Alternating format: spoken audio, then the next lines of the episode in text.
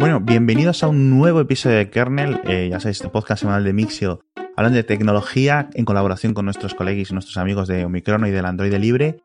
Lo primero que voy a hacer es pediros disculpas porque la semana pasada no hubo episodio, sabéis que la regularidad es súper importante, pero cometí un poco de error de novato a la hora de grabar podcast y diversos errores de agenda, vamos a decir. Dicho esto, el episodio de hoy vamos a centrarnos en el juego mobile, en el juego para smartphones, para tablets. Ya sabéis que ahora es el mayor exponente, la mayor fuente de ingresos de las compañías de videojuegos, lo que el, sector de los videojuegos en general que más ingresos genera, básicamente por la cantidad, los miles de millones de personas que estamos todos los días ahí dándole al, al móvil tiki tiki tiki tiki. Y para hablar de, esto, me he traído yo creo que una de las personas que más saben en España del tema. Félix Palazuelos, ¿cómo estás? Muy bien, Alex. Gracias por traerme sobre ese tema que me interesa un montón, que es los videojuegos, los eSports y y todo esto. Así que bien.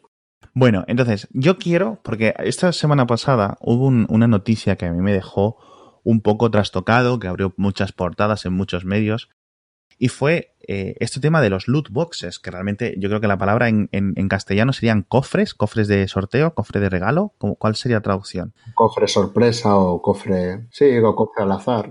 Sí, los cofres sorpresa. A mí me, me, gusta ese, ese término. Bueno, que todos los juegos online lo tienen ahora, vamos a decir todos, ¿no? Un poco de hipérbole, pero la mayoría de los juegos móviles, de los multijugador, incluso en, en escritorio también es el, el, método de moda, ¿no? Es, y llegaban las noticias porque. Eh, un juez o la fiscalía belga, creo recordar, ¿no, Félix? Había dicho que van a investigar cómo funciona esto. Explícamelo. Sí, bueno, esto a raíz de la polémica que hubo con un videojuego de, de EA, donde la progresión estaba muy ligada a estos cofres sorpresa y no al puro desarrollo de las habilidades del jugador o el tiempo invertido, el ministro de Justicia belga opinaba que eso podría crear eh, adicción a los adolescentes y que es como un paso introductorio al, al, mundo de las apuestas, porque al final estás pagando con dinero como un boleto de lotería, solo que dentro de un videojuego y no hay una regulación tal como la hay en, en las apuestas. Claro, el mercado de apuestas que está tan súper regulado en casi todos los países del mundo, ruletas o casinos, etcétera, los videojuegos están entrando en un campo que es básicamente lo mismo. Si tú pagas unas monedas, ¿no? Y dentro de ese cofre pueden salir cosas. Que por cierto, esto yo lo comentábamos en Mixio, que esto ya había quedado prohibido en China hace meses, no sé si en verano o hace más. Sí, creo que la ley entró en marzo o en, o en mayo. Entonces en Blizzard, en, el Overwatch, eh, los trajes y todo esto de los personajes que tú llevas se consiguen a través de, las, de estos cofres sorpresa. Entonces la legislación china cambió a que el desarrollador tiene que indicar claramente qué, te puede tocar eh, y cuáles son las, las, eh, los porcentajes que tienes para obtener todos los objetos. Entonces le quita mucho mucha sorpresa, entre comillas, al asunto y lo hace en una inversión menos atractiva. Entonces, lo que hizo Blizzard es que ahora tú pagas las monedas digitales y te regalan el cofre. Entonces, esto es como lo de que compras una entrada, de, compras un mechero, un boli y te regalan una entrada de fútbol para la final de la Champions, algo así. Echa la ley, echa la trampa, porque entonces lo que, a ver si te he entendido bien, lo que hizo Blizzard fue que en vez de comprar los cofres tú directamente con la Visa, con la tarjeta de crédito, tú comprabas monedas virtuales y con las monedas virtuales comprabas los cofres. Sí, no, no, no tan directo porque compras algo de progresión, pero aparte te regalan el cofre. Entonces tienes las dos cosas. Dice, ah, bueno, pues voy a comprar esto que necesito de progresión y aparte me dan el cofre para seguir incentivando ese. Pero luego en, en Occidente sigue igual. Tú compras el, el, cofre. Y he estado mirando las cifras de este tema de cuánto ingresan los cofres y es una locura. Es que no me extraña que todo el mundo se esté centrando, todos los desarrolladores de videojuegos se estén centrando en, en uno, dejar el modo single player tradicional, el monojugador, un poco de lado y centrándose en el multijugador de la gente que juega mucho más tiempo. Y centrándose en este tipo de, de, formas, digamos, de conseguir dinero continuado en el tiempo. Yo creo que es, al fin y al cabo, pues una estrategia ganadora a nivel de ingresos. Entonces, yo aquí hay un montón de terminología, quiero que me la expliques, porque puedo entender, obviamente entiendo, que es un free to play, que es un pay to win, pero hay muchas más. Sí, todos estos términos comenzaron porque antes todos los videojuegos costaban dinero, como todos los libros, como las películas, cómo ser sobre un juego gratuito. Eso no entraba en las cabezas. Hasta que empezaron a salir títulos como League of Legends, que eran gratuitos. Entonces, claro, eh, tenían una base de usuarios enorme y lo, para obtener ingresos lo que hacían eran, te vendían los aspectos del personaje. Algo que a priori puede parecer absurdo porque ¿para qué vas a pagar por cosas cosméticas? Pero cuando la gente está muy enganchada, le encanta el juego, no les importa pagar dinero para hacer un, un traje o lo que sea. Claro, porque cuando llevas 100 horas jugadas a un juego con tu personaje que te gusta mucho, con un par de personajes, etcétera, eh, ya simplemente verle con un poco de estilo distinto, pues no te importa, ¿no? Echarle 5 euros, 6 euros, 10 euros, ¿no? En, en darle un poco de vidilla. Claro, porque además lo están viendo como que, bueno, estoy muy enganchado a este juego, me está encantando, tengo un personaje favorito, vas viendo las novedades, entonces la gente va cayendo en eso. El problema es que en el móvil, bueno, problema o no, en el móvil se, se agravó la situación creando juegos ya con unas técnicas eh, que te hacían básicamente pagar por, por progresar. El ejemplo más claro es Candy Crush, que por no evitar la frustración de, de, esperar cuando estás enganchado, acabas pagando por por progresar e evadir los límites. Y luego lo empezaron a replicar otros, otros videojuegos como el Clash Royale o el Clash of Clans, que no, no, no son pay to win en el caso de que si pagas vas a, tener, vas a tener mejores objetos o más ventajas que el rival que no paga, pero sí te ayuda a acelerar mucho el progreso. Entonces llega un momento en el que a mismas horas le eches y misma habilidad del jugador va a definir la partida quien tenga más recursos eh, por pagar. Claro, y eso es una cosa que pasa mucho en el Hearthstone, ¿no? En el juego de cartas este de Blizzard también. Sí, un argumento puede ser que tú, de forma gratuita, puedes tener una buena baraja y ganar partidas si eres bueno, etcétera. El problema es que cada tres meses salen ciento y pico cartas y solo puedes conseguir un sobre al día. Entonces es como que el juego te empuja a cuanto más te gusta, más cartas quieres tener, o si no es muy aburrido jugaros una sola baraja y al final tienes que acabar pagando para jugar a, nivel competitivo o, o, divertirte. Entonces siempre juegan en ese en esa franja entre que no sea un pay to win, porque entonces la gente no jugaría, pero que también tengas, tengan ellos una, una, una vía de, de, negocio, claro. Claro, porque yo tengo un par de contactos eh, trabajando en, en, la industria del videojuego y sí me dicen, dicen, no, aquí desde, desde hace un tiempo, dice, pues tenemos diseñadores, tenemos programadores, pero si te fijas en nuestras ofertas de trabajo, me decían, Alex, tú fija, abre nuestra web de, dice, nuestra web de empleo y fíjate las ofertas de trabajo que dan. Y eran casi todo análisis de datos, data analyst y gente de psicología, sociología, etcétera, tío. Y me parece muy loco y un, o un cambio muy brutal con respecto al, al, desarrollo de videojuegos tradicional, como era hace 10 años, ¿no?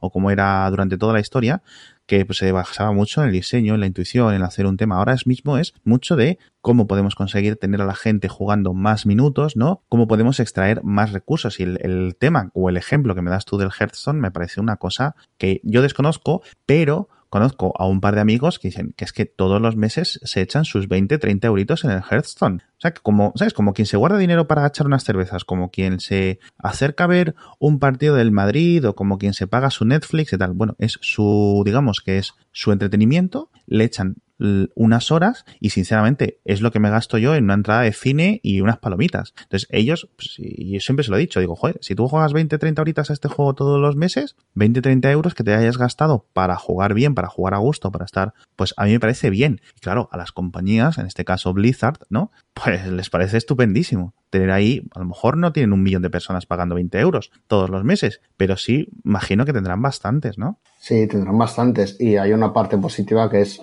la gente que paga está financiando el juego a los que no pagan. Sí. Claro, por una parte puedes pensar que el juego es gratis y en lugar de costar 60, 60 dólares, que podría costar perfectamente, pero claro, hay está el 1% que se ha dejado miles de dólares. Entonces, claro, entonces que se crea una balanza ahí para algunos usuarios y no, para, no tanto para otros. ¿no? Claro, porque ¿sabes a qué juego estoy jugando yo muchísimo? Bueno, estoy jugando dos juegos y uno ya lo sabes, que es el, el, Arena of Valor este, que es este MOBA, que luego hablaremos del tema, que nos hemos echado tú y yo en algunas partidas hace unos días. Pero estoy jugando también mogollón al Clash Royale. Y fíjate que es un juego que tiene eh, dos años, ya tendrá dos añitos. Y vas notando cómo cambian las, eh, la progresión. Es decir, cuando eh, van notando como que solo queda menos gente, como que ya han extraído todo el dinero posible de un montón, van cambiando la progresión. Y ahora lo, los, he notado yo, el desarrollo del juego durante los últimos, voy a decir, tres meses, que se centran mucho más Supercell, que en este caso la creadora, la distribuidora, la productora del juego, en sacar más rendimiento monetario, ¿no? Es decir, cosas que antes no costaban, ahora ya cuestan. O cosas que antes podías conseguir comprando o progresando tú con tu habilidad, echando horas, ¿no? Ahora ya simplemente tienes que, tienes que pagar. Y eso es una cosa que me he fijado en otros, en otros, en un montón de juegos. ¿Sabes cuál fue el ejemplo de esto de cambiar progresivamente de free to play a pay to win? Eh, el Angry Birds Go. ¿Te acuerdas de que era como un Mario Kart, pero con los Angry Birds? Así con carreras y tal. Ah, sí, sí, me acuerdo. Pues ese yo, eh, la gente no lo sabe porque yo no suelo hablar de las cosas que a las que juego, tal. Yo tengo aquí una Xbox y un S, pero están cogiendo polvo. Pero sin embargo, el móvil lo quemo todos los días y había, y cuando me cojo un juego con mucho, un juego para móvil, un juego para el iPad, ahí sí, con mucho trillón, le meto, vamos, quemo el móvil. Bueno, el caso, el, el, Angry Birds Go estuve un tiempo de los, eh, pero de los mejores en los rankings, pero un vicio hasta que me sangraban los ojos todas las noches jugando. Y al final me cansé de echar las partidas, lo típico, no quería pagar, etcétera. ¿Y sabes qué pasó? Al año volví a, volví a jugar y lo habían cambiado completamente. Antes podías eh, hacer cosas normales y ahora, por ejemplo, para cualquier tipo de progresión mínima te hacían poner, te ponían anuncios. O pagabas o te ponían anuncios. Pero anuncios de estos que te están 30 segundos obligando a ver un anuncio. ¿Sabes? Para poder repetir la, la carrera. Bueno, pues de eso cada, cada tres carreras o cada cuatro carreras. Y llega un momento que te echa para atrás. Pero claro, es decir, yo lo que veo es que estos de Robio, que son los eh, también otros finlandeses o suecos, los de Robio, bueno, nórdicos, ¿no? Habían decidido que habían extraído todo el dinero posible ¿no? del, del, Angry Birds Go y habían dicho, mira, a los que queden aquí les vamos a mostrar anuncios hasta que se aburran, ¿no? Le habían quemado el juego, lo habían dado por quemado y otra cosa mariposa, porque los de Angry Birds sacan un juego distinto pues cada cuatro meses, cada seis meses, ¿no? Sí, y sobre todo ahí hay un, hay un problema que los desarrolladores, que por eso está lo de, lo de un enfoque tan al equipo psicológico y al equipo de analistas de datos, en cómo hacer, eh, cómo establecer la medida en la que el jugador no se sienta frustrado o impulsado directamente a, pagar. Porque la comunidad de jugadores suele ser muy reacia a, esos, a esos pay to win, pero si la barrera está como relajada, como el Arena of Valor que hemos hablado, que no, no te impone el pagar, ahí es donde están los, casos de éxito, yo creo. Exacto. Y Arena of Valor era es, eh, la gente que no lo conozca. ¿Cuál es el nombre original traducido de China? Porque no es Arena of Valor, allí es... Eh, Honor of Kings. Honor de Reyes, ¿no? Sería la traducción. Y recordemos que este es un juego que yo me acuerdo de escribir para del tema en la vanguardia y que fue un tema que fue muy comentado y tal, que decía que el, el el ministerio chino, un ministerio de, creo que el de Interior, había emitido un comunicado a través de la prensa oficial ¿no? del país, que ya sabéis cómo funcionan las cosas en China, eh, tachándolo, o que la prensa china lo tachaba, eh, digamos, bajo presión del ministerio, mejor dicho, de veneno, de veneno para la sociedad. Esa era la traducción que, tú leías, ¿no? En... Sí, sí, lo recuerdo, yo también escribí sobre ello. Eh, no, lo, no lo hicieron obligados, sino que, claro, ante la crítica que salió en el periódico del Partido Comunista, dijeron, vamos a restringir, ellos se pusieron la medalla como que querían ser proactivos en este tema y restringieron eso, el horario, por ejemplo, para que un niño menor de 12 años no pudiese jugar a partir de las 9 de la noche. Esas cosas que supongo que se, que se, podrá saltar o habrá gente que venda cuentas de adultos, para, no, no, no sé cómo se hará, pero supongo que el que quiera saltarse esas normas lo podrá hacer, pero bueno. Pero es una locura. Y es un juego que tú has jugado. ¿Cuántas horas has podido echar tú al League of Legends en escritorio? Al League of Legends, unas mil. Y al Dota 2, eh, cuatro mil. Madre mía. Espera un segundo, voy a sacar la calculadora. 4.000 entre 24 me da. ¿Cuánto? 4.000 entre 24. 166 días jugando. Bueno, el Counter-Strike, no sé, mejor no calculo, pero... Yo sin ponerme abuelo cebolleta al Counter-Strike en su época anterior al, Counter-Strike Go. O sea, yo cuando salió el Counter-Strike Go ya dejé de jugar. O sea, yo ya había dejado de jugar, ¿no? Jugué muy poquito tiempo para ver cómo era, ¿no? Y, todo eso. Yo me acuerdo del Counter-Strike Go. Bueno, un poco, dejándose este, este momento de abuelo cebolleta, ¿vale? Sobre todo los que seáis un poco más jóvenes. El Counter-Strike Go venía guay porque tú jugabas al, al Counter-Strike toda la vida que era multijugador y el Counter-Strike Go tenía modo campaña y era como la super novedad, ¿no? y ahora, ya, bueno, ahí fue cuando dejé de jugar, pero al Counter-Strike Go yo me dejé mi, mi adolescencia tardía a ese y al Day of Defeat, que es un juego que también que era un mod del, del Half-Life. Sí, clásico de los ese, ese sí que jugué yo, porque ¿sabes cuál era lo bueno de ese juego, no? Que te mataban y volvías a hacer el respawn rápido, ¿no? No es como el counter que tenías que esperar a que acabara la partida. Y era eso lo que a mí más, más me viciaba. Pero bueno, volviendo al tema de los móviles, ahora ya volviendo a la actualidad. Nintendo. Nintendo, quiero hablar contigo de Nintendo, porque Nintendo, eh, no sé si estarás de acuerdo, se la esperaba como que fuera la salvadora de este mundo, ¿no? Del mundo de los cofres y del mundo de los anuncios y de no sé. Y después de mucho tiempo, de repente, en una de las mayores sorpresas para mí, en una presentación de Apple, apareció Shigeru Miyamoto, que yo me eh, recuerdo perfectamente estar en Twitter viendo la presentación y tal, y me quedé casi congelada, en plan, madre mía, lo que se puede liar aquí mismo, ¿no? Apple y Nintendo juntas, dos de las compañías más icónicas, sin ningún tipo de dudas, a nivel de software. Y presentaron Super Mario Run, que es un juego, pues que ya lleva dos añitos, ¿no? Disponible o algo así. Y se esperaba, yo sé, ya digo, no sé si es lo que tú piensas, que este juego fuera el que lo fuera a cambiar todo. Es decir, iba a costar un precio y el resto del juego iba a ser normal, tradicional, como un Super Mario de Nintendo 3DS, por ejemplo, ¿no? Pero al final hemos visto que los dos siguientes juegos de Nintendo, el Fire Emblem Heroes y el mucho más nuevo, más reciente, el Animal Crossing Pocket Camp, han dicho que no. Han dicho Nintendo que por ahí no, que se van a las microtransacciones y a las compras dentro de la aplicación y a, a pagar por vallas y a pagar por, por cambiarle los disfraces a tus, a tus muñecos, ¿no? Entonces, podemos dar por perdido la salvación esta o el, el mesiánico o el mesianismo de Nintendo. Yo si quieres aquí tengo una opinión personal y es que todo el mundo esperaba eso, pero yo creo que si todos los videojuegos están yendo por un camino es por algo y no porque no porque las compañías tengan un fin malvado, porque hay gente, o sea, los juegos hay una opinión muy vocal que es la que a veces eh, solo se ve que son los, amantes del Zelda, el Mario, pues como todos lo somos, y como que ven de reojo estos juegos de Micropower, el Clash o tal, como que son un, un sacacuartos, no estoy del todo de acuerdo, y es porque ahora los juegos no se hacen como un libro o una película como que tengan un principio o un fin, sino que quieren ser desarrollados durante un tiempo, o sea, una, como una generación, como lo es el LOL, como lo es el Call of Duty, todos estos juegos que quieren expandirse un poco más el desarrollo y sacar más partido a, a un trabajo inicial. Entonces,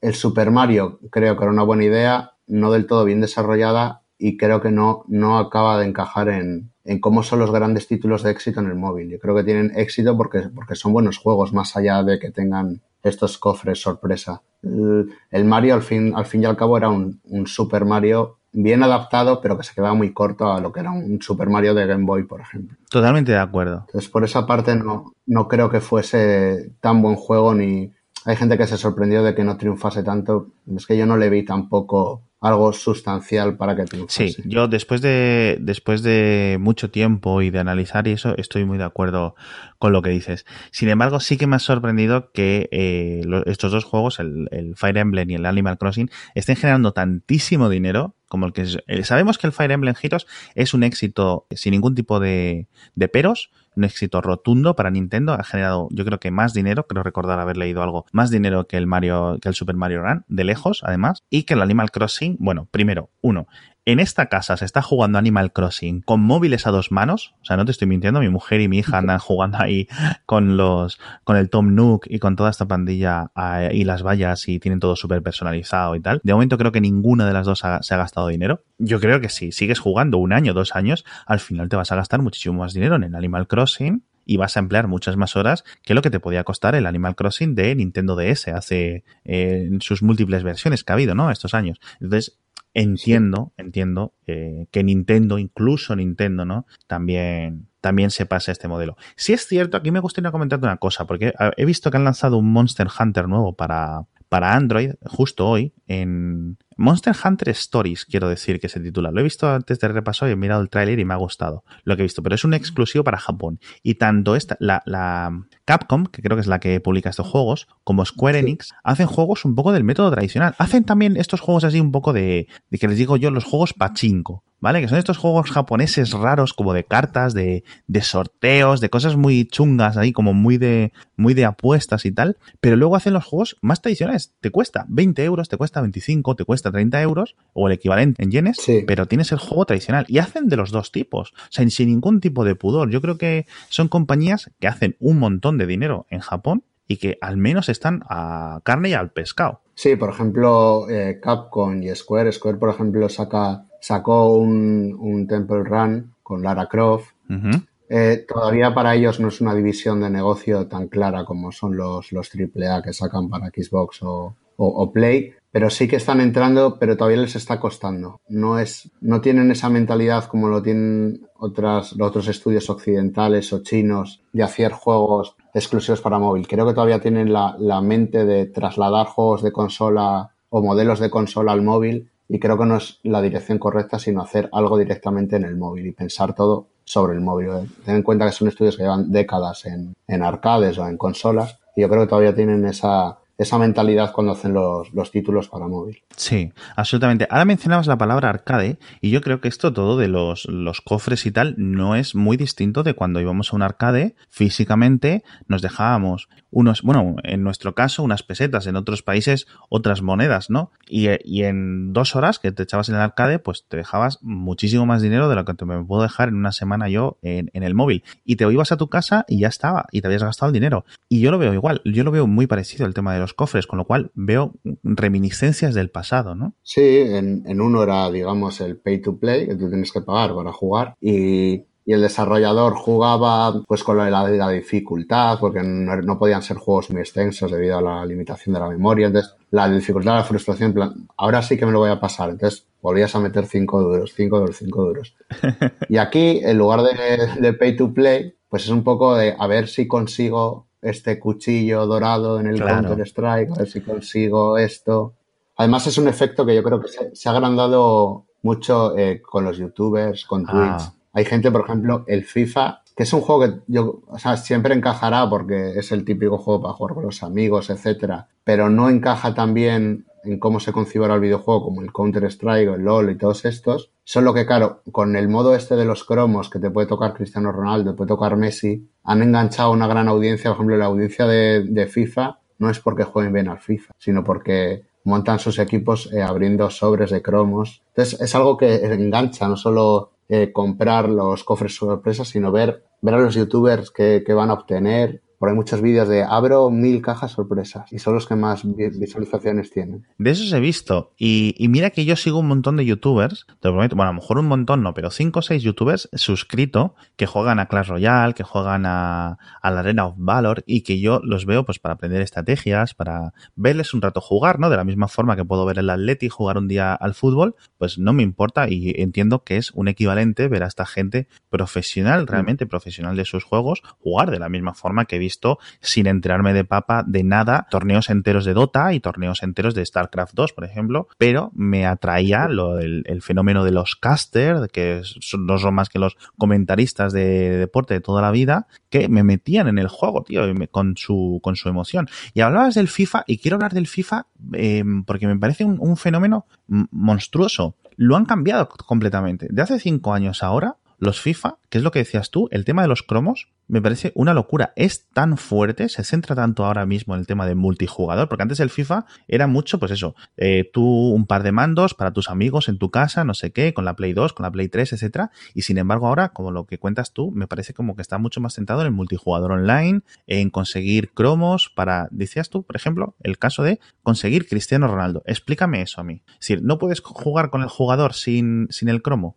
No, hay, hay dos modos de juego. El tradicional, sí. que casi es el que menos uso tiene ya. Uh -huh. O sea, es el de a los que les gusta mucho jugar al FIFA y para echar unos partidos tus amigos. Y luego está el modo, se llama Ultimate Team, uh -huh. que tú, imagínate, es un híbrido, no llega al PC fútbol, pero un estilo de PC fútbol donde tú tienes que poner tus jugadores. Vale. Entonces, claro, a, a mejores jugadores tengas, mejor. Claro. Luego em, empiezas primero con jugadores, imagínate, del Oviedo, del Racing, y luego abriendo estos cofres sorpresa te puede ir tocando jugadores buenos. Entonces ya te puede tocar, yo qué sé, Iniesta, te puede tocar Cristiano Ronaldo, te puede tocar... Pero juegas la partida, juegas el partido con ellos. Puedes jugarlo o no. O se simula, ¿no? Sí. Y ahí, o sea, el enganche de la gente está con eso, con el, con el Ultimate, con lo de los cromos. Qué locura. Me pilla muy lejos a mí esto, ¿eh? Mira que me pilla muy lejos. Y Volviendo al tema de los móviles, más centrándonos un poco de nuevo, eh, hay que hablar de Niantic. Niantic, la gente que no lo sepa o que no te suene el nombre, son los creadores de Pokémon Go, con lo cual ya sabéis eh, por dónde van los tiros,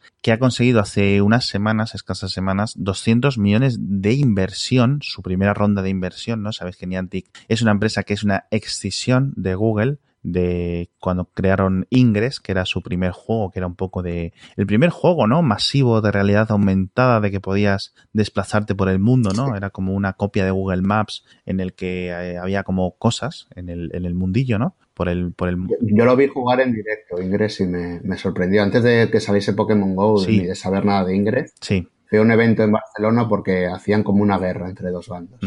La verdad es que me gustaba más Ingress que Pokémon Go, porque era como una guerra entre dos, eh, entre dos bandos y tenía como una historia que los propios jugadores desarrollaban. Eso es. Entonces, si ganaba un bando, eh, la historia iba a cambiar eh, para ellos. Entonces, yo veía a los chavales que iban por aquella época con, con los Note, los primeros Note, el Note 2 y esos móviles con tres baterías externas en la mochila y eso, como locos corriendo por ahí, por Barcelona, porque iban a capturar una fuente y no sé qué. Yo no entendía muy bien qué era eso. Luego hablando con ellos de eso, comprendí que por qué les molaba tanto, era más un juego social que, que, que un videojuego. Y yo ya sabía que Pokémon Go iba a tirar. No me gustó tanto como acabó Pokémon Go, pero sí que, sí que me gustó ese, esa como fusión entre videojuego móvil y, y un, juego, un juego social de, comunidad. Sí, en cierto sentido era como cuando quedas para jugar o quedabas para jugar eh, al rol, eh, por ejemplo, en un parque grande y tienes unas misiones y unos planteamientos, ¿no? Pues a mí me recuerda, el Ingress y el Pokémon Go me recuerdan a esa sensación de jugar en,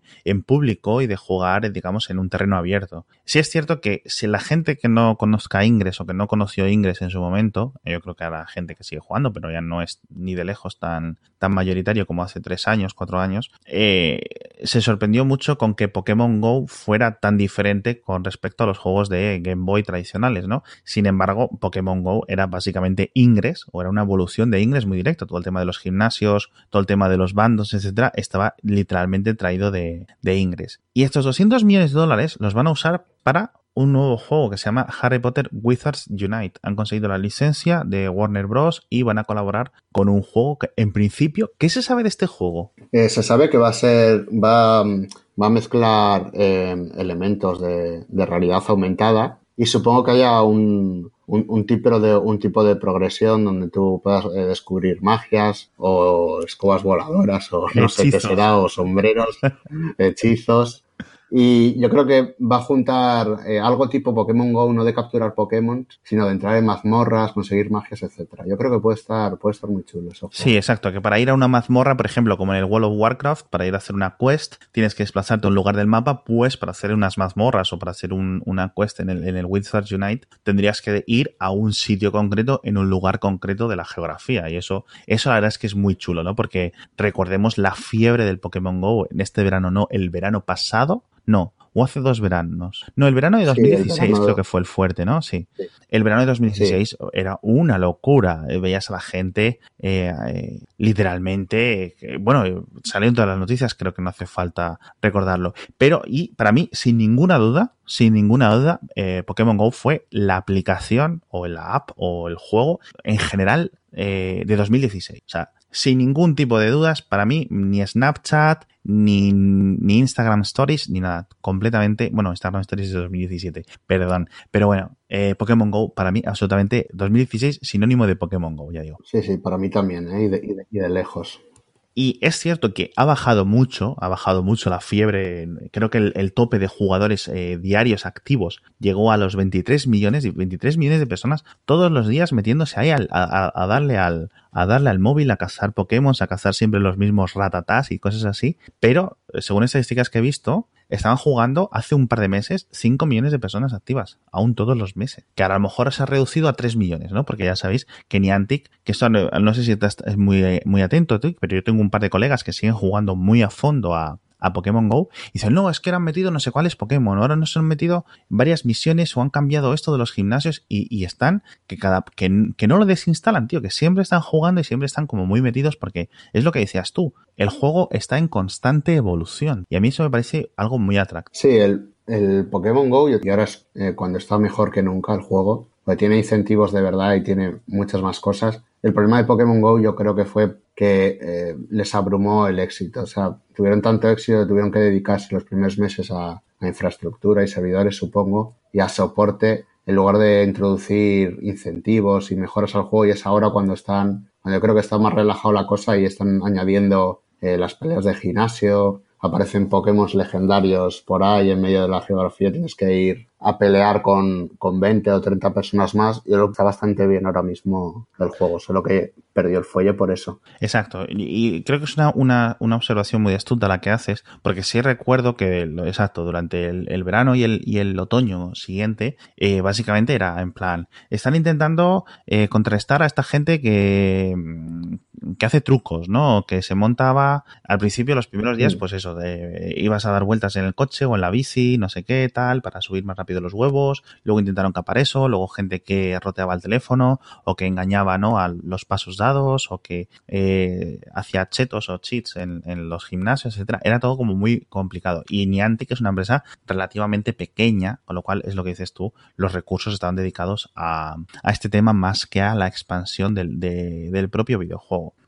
Yo tengo un amigo que, tengo una anécdota de que el primer día o segundo, él ya estaba con, a nivel 40, que era el máximo, y con los Pokémon más difíciles, los Dragonite y todo eso, y le miro el móvil y dice, nada, aquí dando una vuelta por Japón. Claro, tenía el GPS trucado para estar todo el rato. Ah. Pero enseguida Niantic, bueno, los cuenta. Eso sí que... De esos, y de esos había un montón, ¿eh? Y de esos había absolutamente un montón. Y ya por último, para acabar, quiero que me recomiendes un juego para móvil mm, bueno al que podemos jugar ahora mismo. A mí me gusta mucho el, el Arena of Valor. Yo creo que ese es, yo creo que ese es mi favorito. O sea, para alguien que no haya jugado móviles, yo creo que ese es el primero que debería probar. El Hearthstone también está bien. Es difícil entrar ahora por las cartas y todo eso. Bueno, hay gente ya que avicia mucho, pero también es un juego que merece la pena probarlo. Y, y probaría también los, los de Nintendo. Los de Nintendo también yo creo que son pruebas, vamos, algo seguro de que, de que te puede gustar. Esos son los que recomendaría y mi, mi personalmente mi favorito es Arena of Valor de lejos. Sí,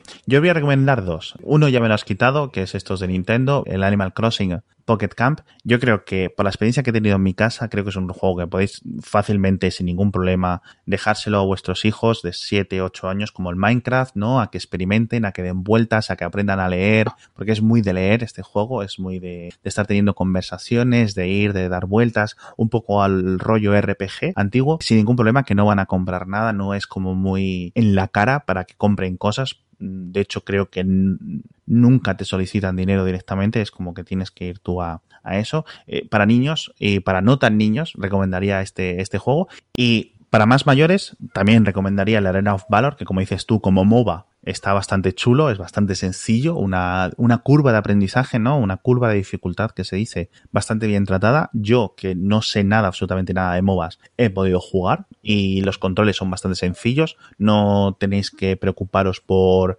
eh, atajos de teclado ni combinaciones raras así como en el, como en el Dota o de teclear rápido. Es bastante sencillito, con un par de dedos podéis jugar fácilmente. Y en unos meses, bueno, no se sabe muy bien cuándo. ¿Cuándo va a salir? Porque está este nuevo fenómeno de juego online, que yo creo que es el, fenómeno de 2017, que para muchos es el GOTI, el Game of the Year de 2017, que es el, el PUBG o el Player... Battlegrounds Unknown. Player Unknown Battlegrounds. Ese, ese es, sí. Ese y el, y el Fortnite, que ha salido ahora más reciente, eh, son, son los juegos del año, en mi opinión. O sea, el Zelda es muy bueno y tal, pero como fenómeno esos dos juegos eran espectaculares. Todo viene porque es muy interesante verlo jugarlo y verlo, verlo sobre todo. Eh, y es que, o sea, esto del el PUBG o el PVG, seguramente lo habréis leído, aunque sea hablar del tema, ha metido este tema, este género del, de, digamos, de batalla royal, ¿no? Un poco lo ha puesto de moda, tal cual, ¿no? Porque era un género que hasta ahora no se estaba dando. No, era un género que ya había videojuegos así, pero este ha sabido hacerlo mejor, y no sé, ha caído en gracia de los, de los streamers y eso, era un juego que salía sin publicidad, que sin casi recursos, y ahora es el segundo videojuego más visto constantemente en Twitch. Exacto y de los más jugados del mundo. Exacto. Y va a venir con una versión para Android, para iOS, y yo creo que esto mm, va a reventar eh, audiencias, va a reventar ingresos. También está Tencent, que es esta compañía china que ya sabéis que está en todas, absolutamente en todas, que parece que no dan puntadas sin hilo, y que ha superado a Facebook en, capitalización bursátil en, eh, durante estas semanas. Y tiene inversión en muchos juegos, desde Supercell para móvil, el League of Legends, obviamente, y este, el, el PUBG o el PUBG, o como lo queráis pronunciar, eh, también eh, la versión para Android va a venir de su mano. Y yo creo que va a ser, lo, o sea, de 2018, sin ninguna duda, el, juego móvil va a ser estos, el, el PUBG, el, Fortnite, etcétera. Bueno, Félix, eh, otro día vuelves, pues quiero hablar contigo del tema Twitch, tema YouTube Gaming, un montón de cosas que nos han quedado en el tintero hoy por falta de tiempo. Muchas gracias por estar con nosotros en Kernel. Bueno, a ver si es verdad y me llamas y comentamos también sobre ya sabéis que Kernel es el podcast semanal de tecnología, pero que aparte Mixio tiene un podcast eh, diario donde todos los días, eh, de lunes a viernes, comentamos actualidad, tecnología, de lo que está ocurriendo en el mundo, en un podcast de pues, 10 minutitos, 12 minutitos, que yo creo que para los que no lo conozcáis es muy interesante. Os voy a dejar enlaces a todos, os voy a dejar enlace a Félix Palazuelos en sus redes sociales para que le sigáis, para que le deis la chapa, que le preguntéis, que le aburráis de cosas de videojuegos. Le podéis leer en elpaís.com y en la versión de papel también, si hay gente que os guste esto de matar árboles. Y de nuevo, muchas gracias, Félix. Un placer, ya nos, ya nos veremos la próxima.